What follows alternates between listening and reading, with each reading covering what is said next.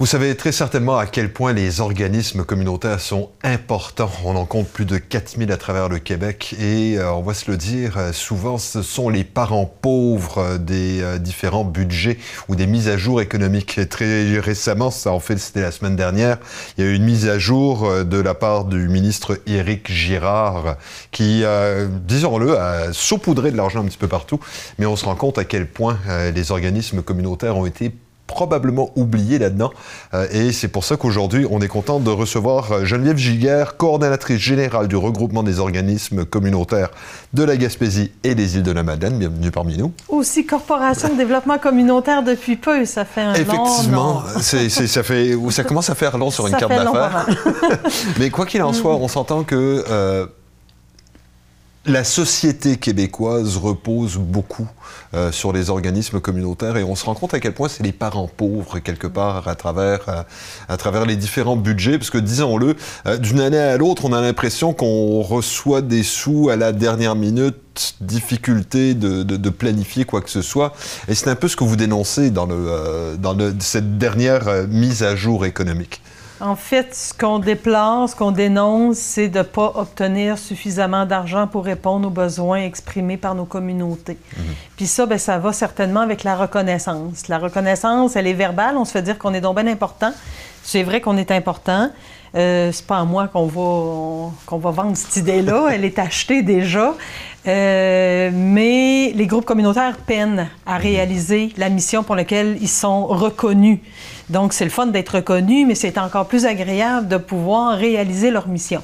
Euh, vous le dites, là, les groupes communautaires sont, euh, sont le, ben, le parent pauvre on est le parent pauvre parmi d'autres hein, maintenant mhm. parce qu'on voit très bien, par exemple, avec les CPE, euh, ce que les employés des CPE vivent. Sont des parents on se fait concurrence sur euh, les parents pauvres de ce temps-là, puis c'est pas une belle concurrence. On aimerait bien en sortir. En fait, on aimerait que le gouvernement du Québec reconnaisse l'importance de tous les services sociaux et des groupes communautaires autonomes. Et là, ben, il y a un réel, euh, il y a un réel problème. Il faut valoriser les professions qui relèvent de la fonction publique. Il faut valoriser les groupes communautaires il faut valoriser la profession dans les groupes communautaires. C'est des enjeux de plus en plus grands, d'autant plus que, ben là, je vous amène sur un autre enjeu, la rétention du personnel. La rétention du personnel, euh, là, on a vu aujourd'hui que le gouvernement Legault propose un chèque de 475 à qui ira étudier mm-hmm. là où il y a des manques. Donc, c'est une mesure pour faire en sorte de combler des manques importants. Donc, ça, c'est une chose, mais reconnaître financièrement, reconnaître, permettre aux groupes d'action communautaire autonome de réaliser leur mission, ça va donner de l'air un peu. Euh, ça va donner de l'air. Mais ça, va donner de l'air, puis quelque part, ça va permettre également de. Moi, c'est ce que je constate. Bon, je peux pas le cacher, là. On, mm. travaille pour une télévision communautaire ici. Et on constate à quel point, euh, chaque année, on ne sait pas exactement combien on va avoir. Euh, c'est extrêmement difficile de planifier, d'acheter des équipements. Est-ce que si on achète des équipements, est-ce que euh, six mois plus tard, en recevant euh, le, financement, est-ce qu'on aura les moyens de payer les employés? Et j'imagine que c'est une réalité pour la plupart des organismes. C'est une réalité. Les groupes communautaires en santé, services sociaux, en éducation, famille, défense de droits qu'on représente, que je représente ici aujourd'hui, ont un financement de base qui leur permet de planifier un minimum, qui leur permet de planifier bien, généralement à peu près la moitié de ce dont ils ont besoin. Donc après ça, bien, on va chercher d'autres enveloppes de financement avec d'autres bailleurs de fonds. On est quand même euh, bien entouré ici en Gaspésie aux îles avec des bailleurs de fonds qui cherchent le plus possible à nous alléger la mhm. tâche là, quand ils nous, nous, euh, nous donnent des sous. Euh, quand ils contribuent à la réalisation de notre mission. Donc ça, euh, c'est une grande force. Maintenant, si on pouvait avoir un financement à la mission, comme vous dites, si vous pouviez savoir de quel montant vous disposez, en fait, obtenir les sous dont vous avez besoin mhm. pour répondre à votre mission. Et euh, des fois, je me... tout l'argent qu'on a eu là, avec la COVID, les fonds d'urgence, bien, ça démontre le besoin puis ça démontre l'importance. Si ces groupes communautaires-là avaient été financés déjà correctement, mhm il n'y aurait pas eu besoin d'autant de fonds d'urgence. Il aurait pu se virer sur un scène, comme on dit, et soutenir les communautés par lesquelles ils ont été fondés. Euh, c'est la capacité des petites organisations, hein, une maison de jeunes, une association de personnes handicapées, un groupe de soutien en santé mentale, dépendance, etc. Ce sont des petites organisations capables de se virer sur une scène dans un temps de pandémie. C'est extrêmement important. Si on n'avait pas eu besoin de mettre ce beau monde-là à faire des redditions de comptes, des demandes de financement. Ils se seraient juste attachés, attardés à répondre aux besoins de leur communauté plus ça. vite.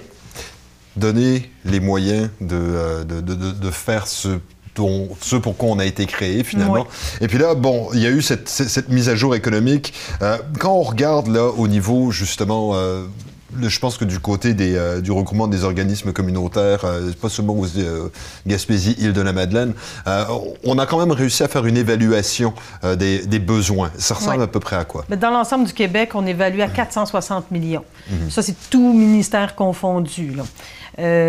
Puis tout, tout secteur d'activité confondu. Ici, en région, euh, en Gaspésie-aux-Îles, ça l'avoisine le 15 millions. Juste en santé et services sociaux, les groupes communautaires qui sont majoritairement financés par le programme de soutien aux organismes communautaires, ça représente autour de 12 millions. C'est carrément du simple au double.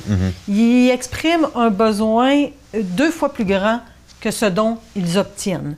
Bon, c'est à géométrie variable selon les secteurs, selon les groupes, où il y en a qui obtiennent quasiment ce qu'ils ont de besoin et d'autres, euh, ils n'obtiennent pas 25 de ce qu'ils ont de besoin. Donc, nous, on cherche à rétablir un équilibre là-dedans le plus possible, parce qu'un filet de sécurité avec des maillons affaiblis, ça l'aide personne. Donc, on travaille à l'équité le plus possible, mais ça, avec des annonces gouvernementales, avec de l'argent ponctuel dédié à des secteurs d'activité plutôt qu'à d'autres, ben, ça vient toujours encore réduire les écarts, augmenter les écarts, c'est-à-dire de financement. Puis ça, ben, c'est bon, ça nous pose problème, et ça, ça a l'air d'être une lutte incessante. Mais là, on s'entend par contre, c'est euh, ben, ça. Puis parfois, on a l'impression que euh, vont venir éventuellement des élections, que là, il y aura davantage d'argent injecté. Euh, après les élections, là, on se lance dans les coupures budgétaires parce qu'il faut rétablir euh, les budgets. Et souvent, ce sont les organismes communautaires qui, qui voient leur, euh, leur- leurs enveloppes de financement fluctuer selon, euh, selon les humeurs euh, politiques. Ben, en fait, c'est non, c'est pas tout à fait ça qui se passe. Tant mieux. En fait, on a un financement mission, c'est ça que je vous disais tout à l'heure. On a un financement de base qu'on connaît, qu'on le sait l'année prochaine combien qu'on va en avoir. Après ça, il arrive qu'il y a de l'argent qui arrive. Puis il y en a que non, mais on se base, on a quand même un, un- un roulement, mettons, un fonds de roulement, disons ça de même. On a un fonds de caisse avec lequel les groupes communautaires sont capables de décoller leur année. Après ça, ben effectivement, là, il peut, peut peut-être, il y a un montage financier qui se fait et lui, ben, va être aléatoire. Puis là, ben, dans un temps de pandémie, il y a eu un paquet de surprises et dépendant de l'actualité également, il y a des surprises aussi euh, qui arrivent. euh, qui arrivent. qui arrive. Et on s'entend qu'en temps, de pandémie, y, il y a plein de choses qui arrivent. Oui, il y a plein de choses qui arrivent tout le temps, mais encore plus en temps de pandémie. OK. Ça fait que là, si je comprends bien, ce qu'on demande au gouvernement à ce stade-ci, c'est que pour l'ensemble des organismes communautaires à travers la province, on demanderait un 460 millions par année récurrent. Oui. Pour la Gaspésie-Île-de-la-Madeleine, on demanderait un 15 millions récurrent, mais indexé. Ah oui. Parce que c'est ça la grosse question. Euh, Oui. On voit actuellement euh, au niveau, euh, quoi, on roule aux environs de 5% au niveau de l'inflation. On voudrait justement qu'il y ait Ah ben oui. cette mise à jour. Sans une indexation annuelle, c'est un appauvrissement annuel. Mhm. Donc, une indexation, on s'entend, c'est le maintien de la capacité de payer et c'est aussi la possibilité. En fait, ça, c'est l'indexation, mettons, au niveau du coût, de l'indice du prix à la consommation. Maintenant, il faut qu'il y ait aussi euh, une, une indexation du coût de système, si on pourrait dire.